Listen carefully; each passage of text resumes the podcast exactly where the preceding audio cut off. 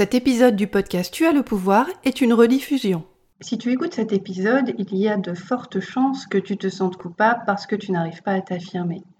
Tu as peut-être même déjà essayé d'ailleurs. Tu as essayé de faire autrement, d'ouvrir plus ta gueule, euh, de sortir de ta zone de confort. Et tu as peut-être même voulu t'endurcir, coûte que coûte, en mettant sur ton visage le masque d'une fausse assurance qui ne trompait personne, pas même toi.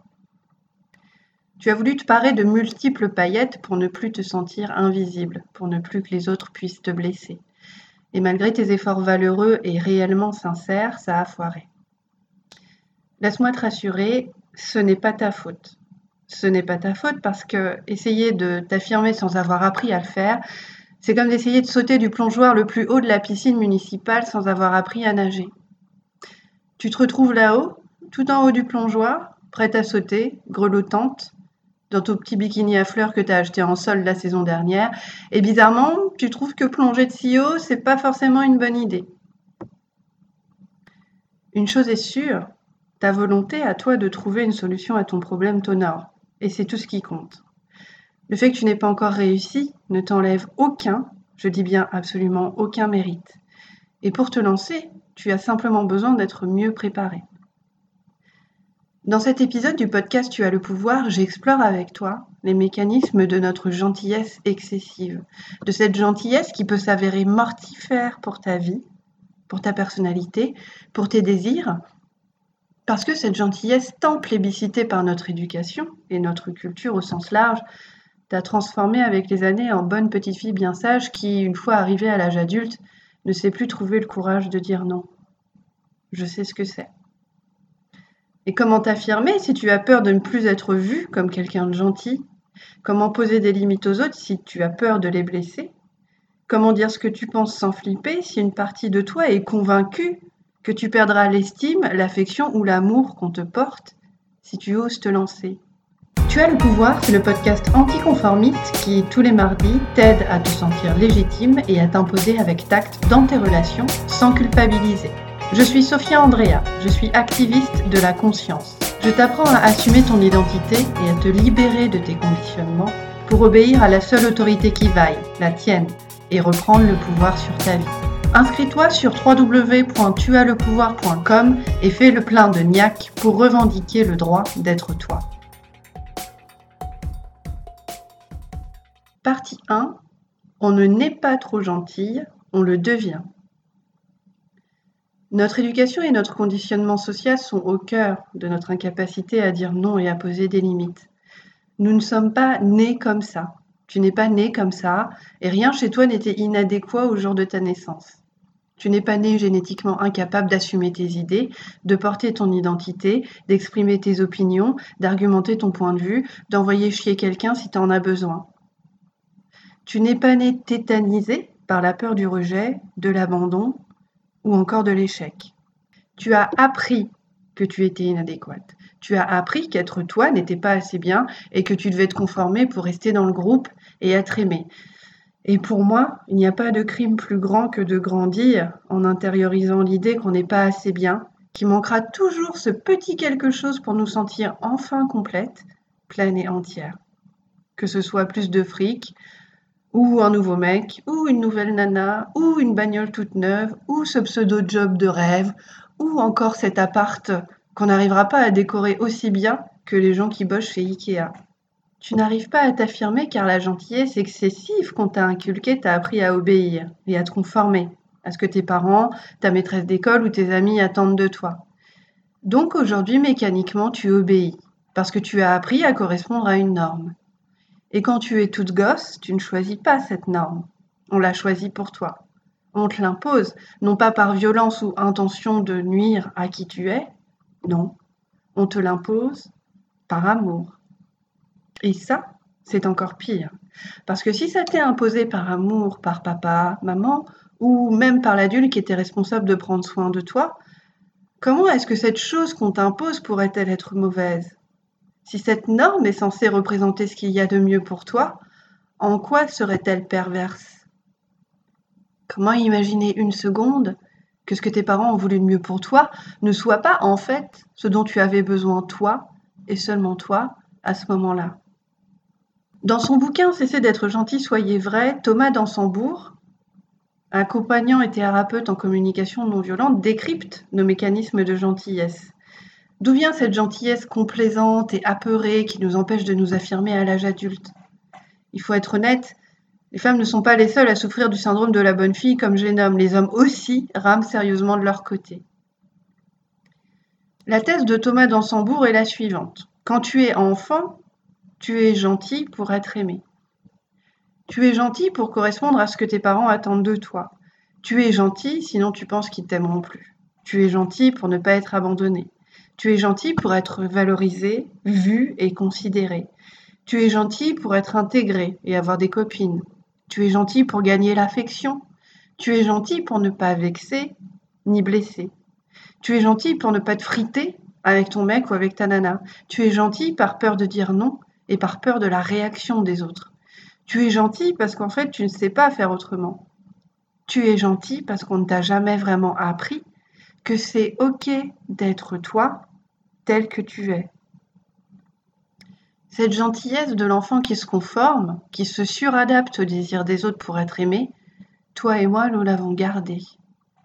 Ce besoin d'être intégré et niché dans notre cœur d'être humain, gravé, intimement naturel. Être aimé, c'est le moteur de nos actions, c'est le cœur de tout, c'est le cœur de nous. Et quand tu es gosse, cette norme vient de tes parents, de ta famille au sens large et de la société, entre guillemets.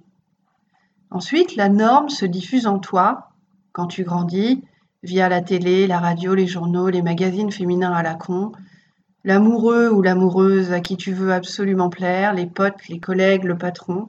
Bref, cette putain de pression sociale et l'idée que tout ce qu'on te vend est ce qu'il y a de mieux pour toi.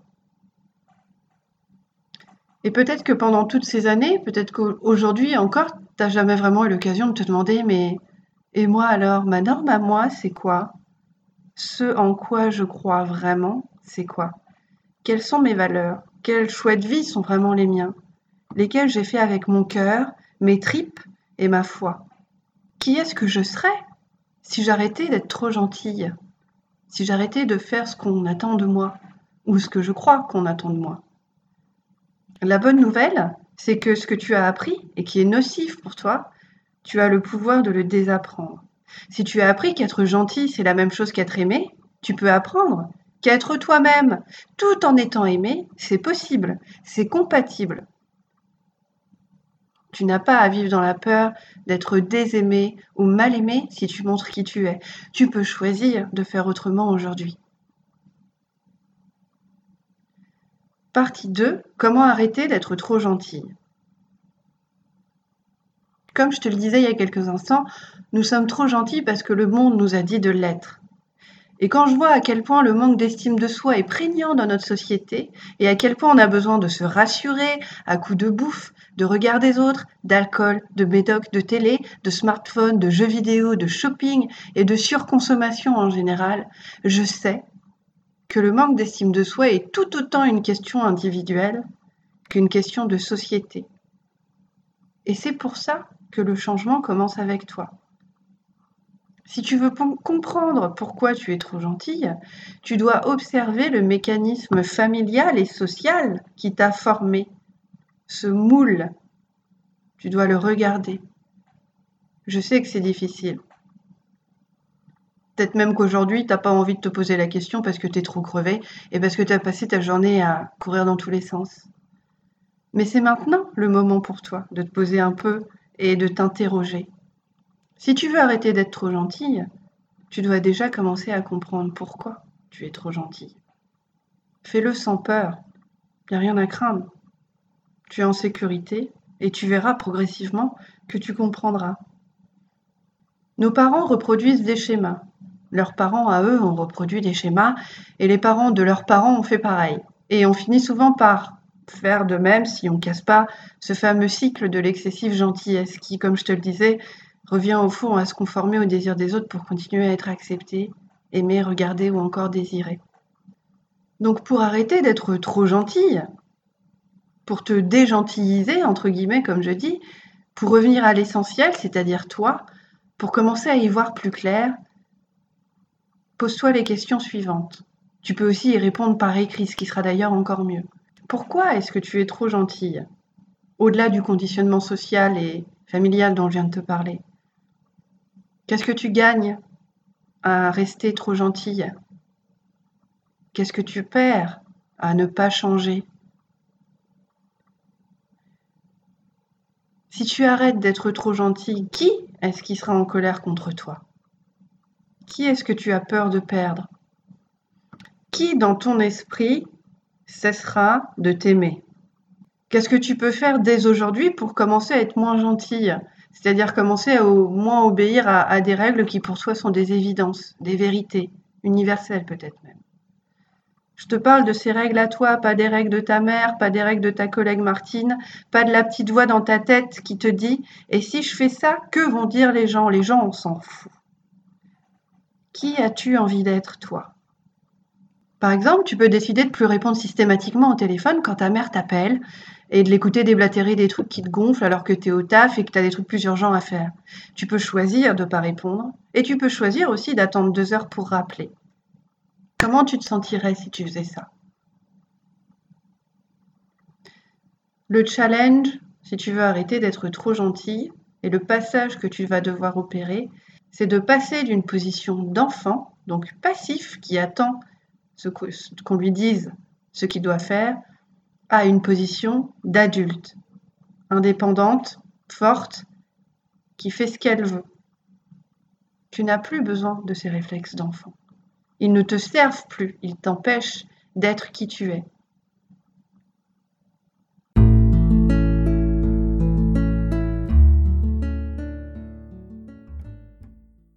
Être gentil n'est pas et ne sera jamais pour moi un fléau, surtout pas dans le monde de tarés dans lequel on vit. Toi, tu as simplement besoin de comprendre que notre éducation nous rend trop obéissantes. C'est l'absence de limite à la gentillesse qui est le problème, pas la gentillesse elle-même. Et ce n'est pas toi non plus. Et ce n'est pas ta gentillesse dans sa propre nature qui t'empêche de t'affirmer. Notre éducation, qui a pour but à l'origine de nous aider à devenir autonomes, se retourne contre toi et moi à partir du moment où le parent, l'adulte inconscient, méconnaissant de ce qu'il fait, parce qu'il ne se rend pas compte, demande en permanence à l'enfant que toi tu étais notamment, d'être sage ou gentille en échange du fait d'être aimé.